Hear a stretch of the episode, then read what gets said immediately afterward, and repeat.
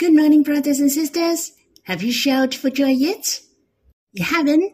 Let us shout for joy. Let us shout for joy that we have the steadfast love of God. His steadfast love is very precious. You see, his steadfast love extends to heavens. Everything in heavens is made for us.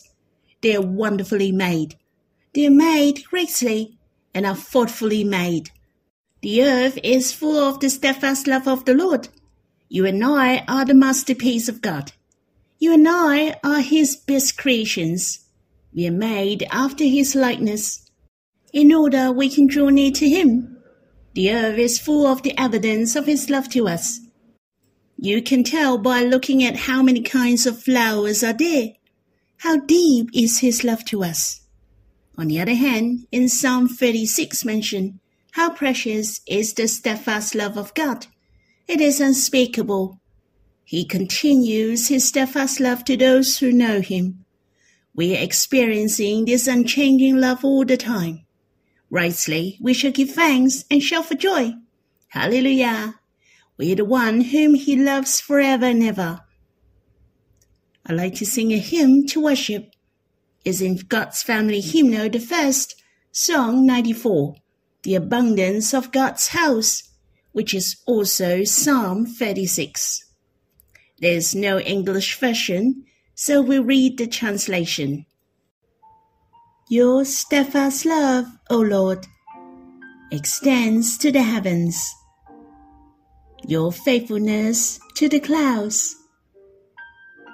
Your righteousness is like the mountains of God. Your judgments are like the great deep man and beast you save, O Lord.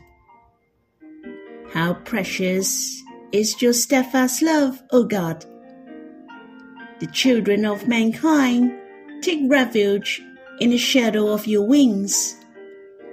They feast on the abundance of your house, and you give them drink from the river of your delights. For with you is the fountain of life in your light do we see light. Oh, continue your steadfast love to those who know you, and your righteousness to the upright of heart. I hope you have time to draw near to the Lord personally, or you can sing another song to worship Him, to come before Him face to face. You can stop the recording and read the Bible when you're done. May the Lord bless you. Brothers and sisters, we read Psalm 122, a song of ascents of David. I was glad when they said to me, Let us go to the house of the Lord. Our feet have been standing within your gates, O Jerusalem.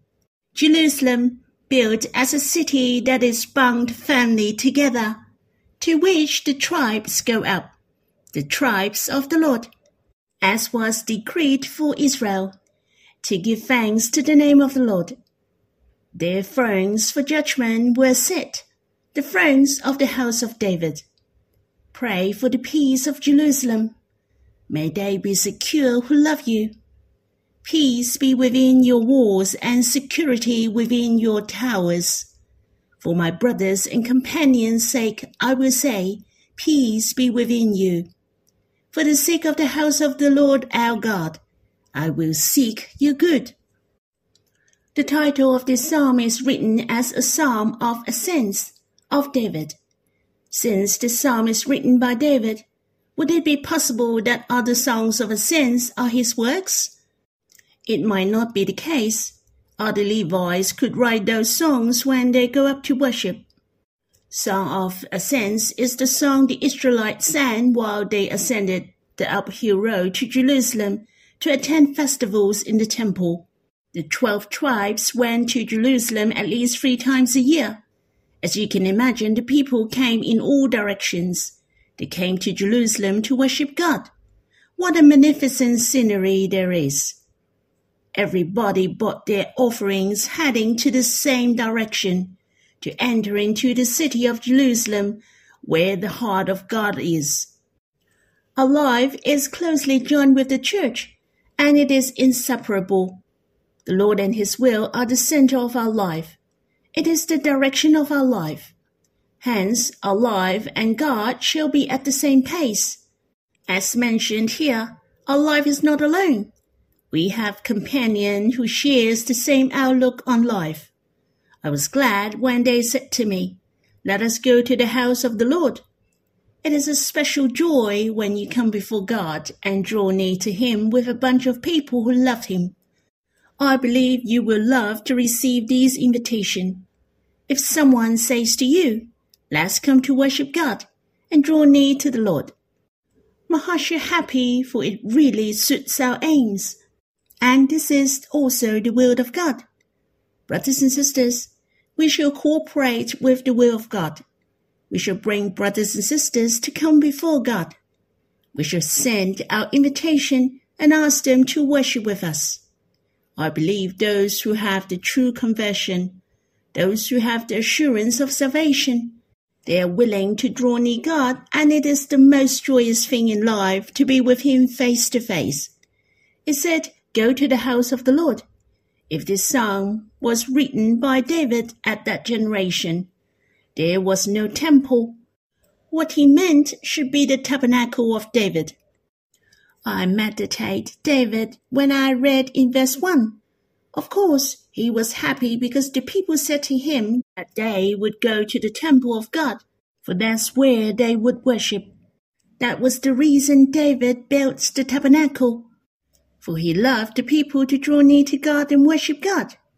As you can imagine, he mentioned, I was glad, how happy was in David's heart. I also thought of those Israelites who came to worship from far I believed they looked forward to come before the ark and being close to God face to face. It is worthwhile disregarding how difficult and the remoteness of the journey. I believe when they left Jerusalem with the experience in the tabernacle of David, the presence of God and the joy of worship, they would look forward to the next visit. Brothers and sisters, very often I have experienced God being close to me in big gatherings, bread-breaking meetings, and special gatherings in the past. Not only the message was a great help to me that I was drawn, but I was drawn by the presence of God. I had a good time when I worshiped with brothers and sisters, for the presence of God was great. He will not forget his glorious appearance in our life. The glory of God is shown in his house. In verse 1 mention the house of the Lord, which is the dwelling place of God, his house. We have to understand and to know well that his glorious appearance and his presence are incomparable. Though every one of us experience with the Lord deeply, or we draw near to the Lord closely, yet God has his special presence in the church. God will have his special revelation to the church. The church is where God will show his glory. We cannot go without the church, and we will miss out many blessings from the church. We cannot enjoy the glorious presence of God. Hence, we shall keep in step with the church. How precious, in verse 2 mentioned, our feet have been standing within your gates, O Jerusalem. I like the word our it is not only me who comes to Jerusalem, but we, who are the brothers and sisters with a spirit of worship. Wow, what a great encouragement. The meeting may not even start. The worship has not yet started, but our hearts are very happy. Have you experienced this before? When we came to the bread-breaking meeting, as soon as our feet stepped in the meeting place, when you see the smiling face of brothers and sisters. Some have limited mobility, yet they came to the meeting place with joy. You'll be greatly edified when I see these brothers and sisters who love God and brethren. That's exciting, joyous, and touching. The meeting place where I'm attending has no escalators, but you have to walk up to the second floor by stairs. Of course, it is easy for the young one, But to those who are old, it is quite challenging. Some of the brothers had a stroke, and it is quite difficult for him to come. Yet I could see them coming for meetings every week. My heart treasured them very much. Surely I believe they are the treasures in the heart of God. The same in this psalm. All the tribes came up to Jerusalem. I guess some people had to pay a higher price to come to Jerusalem than others, just like these brothers and sisters who are sick, aged, and with limited mobility. We have to treasure more of these brothers and sisters who come to worship with us. In verse 3, Jerusalem, built as a city that is bound firmly together. That is the role model of a house which the Lord desires. It is the dream house of the Lord in his heart, that we are bound firmly together. Our relationship are close. Our spirits are joined together. Brothers and sisters, our hearts should join together with the hearts of the brothers and sisters. Not only we can eat and enjoy the pleasure time with brothers and sisters, then we are joined together. Just as verse 1 and verse 2 mention, we should come to meet God together, to come near to God together. We stand tall only when we are joined spiritually, and nothing is able to destroy our relationship or strike us. Our relationship will be fallen one day if it is found on eating and drinking only, for it is not solid, and it is easy for the enemies to take advantage to destroy us and the church. Hence, the psalmist encouraged all the tribes in verse 4, the tribes of the Lord. The brothers and sisters come together to worship God. Brothers and sisters, not only we shall have outings, camping, and various kinds of activities, what we shall value more is to worship God together, to focus on God, to praise God, to give thanks to the name of God. Simply speaking, which is to come before God through singing and worship, to draw near to Him together with brothers and sisters. This psalm mentioned Jerusalem for many times. I was thinking of the Israelites who went up to Jerusalem for the festivals they have the full confidence like Abraham. They knew Jerusalem on earth would pass away. There was another city in their hearts, New Jerusalem in heaven, which is the better home. The hope of Abraham was the better city given by God. Hence, he was willing to leave Ur and enter into the promised land. I'm grateful to the Lord for he opened our eyes he showed to us the city that has foundations, New Jerusalem in heaven. In fact, it is the prefiguration for the church. The church is the desire in God's hearts, his dwelling place forever. It's true, there is the new city of Jerusalem in eternity. But actually, it is you and me. You and I are the dwelling place of man and God forever. It reminded me a hymn in Songs of Love, Song 12, Home Sweet Home. In stanza 5 mention, Gone all sorrows and signs, comes this home down on new earth. No more grief and pain, God wipes away every tear. His tabernacle is with man, His love flows to all the earth. The city of clear gold shines forth gleams of jasper. Home, sweet, sweet home, the masterpiece of God, the model of His love. It is talking about you and me. We are the house of God, the ultimate treasures of God. How precious I have a share in this sweet home. Lastly, I'd like to share with you verse 6. Pray for the peace of Jerusalem. May they be secure who love you have you noticed this psalm related to peace over and over again? There are three actual words of peace, yet there are seven which have the meaning of peace. Psalm 121 has the meaning of protection six times. Well, couldn't you give thanks to God? His protection surrounds us, and His protection to us is the best. since we are well protected by God. So we have peace of mind. There are altogether seven meanings of peace in this psalm. For Salem in the word of Jerusalem has the meaning of peace. Hence, it appeared in this psalm four times. Therefore, there are altogether seven. Be aware there are four in the word Jerusalem. Hence, we shall enjoy peace greatly. Besides, we draw near to the Lord personally. Remember, we're protected and find rest in the church. Have you noticed your heart is more peaceful with the brothers and sisters? even just for a meal or leisure activities. But if you are with the non-believers, your heart feels jittery. Did you have this feeling before? I did.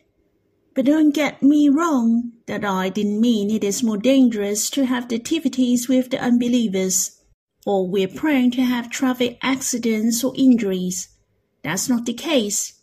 It is the peace in our hearts, the status of our relationship with God, I didn't mean the physical accident. Do you notice it is easier for you to draw near to the Lord with brothers and sisters? It is easier to think of God, to give thanks, and it is easier to trust in God and pray. This is the meaning of peace. Your relationship with God is in a harmonic status. It is easier for you to enter and enjoy. If you stumble and fail, you have committed wrong, you will find that you have lost peace in your heart. Your heart is uneasy and your relationship with God is not good. The first thing you have to do is to come before God. If you committed sin, then you shall repent.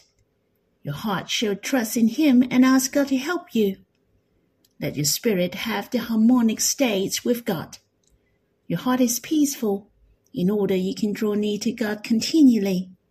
Besides the peace in this psalm, also treasure the verse, May they be secure who love you. Those who love the church and the word of God will be secure.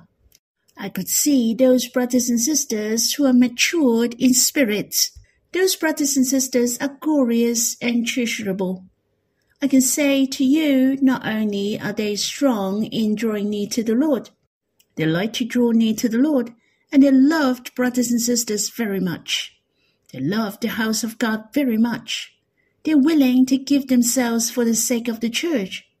Hence, I have dedicated myself to walk on this path of ascents. It's the path of my life. It is the most glorious path, the path of a prosperous spirit. To love the word of God, to love his house, to love the church, I hope not only our feet have been standing within the gates of Jerusalem.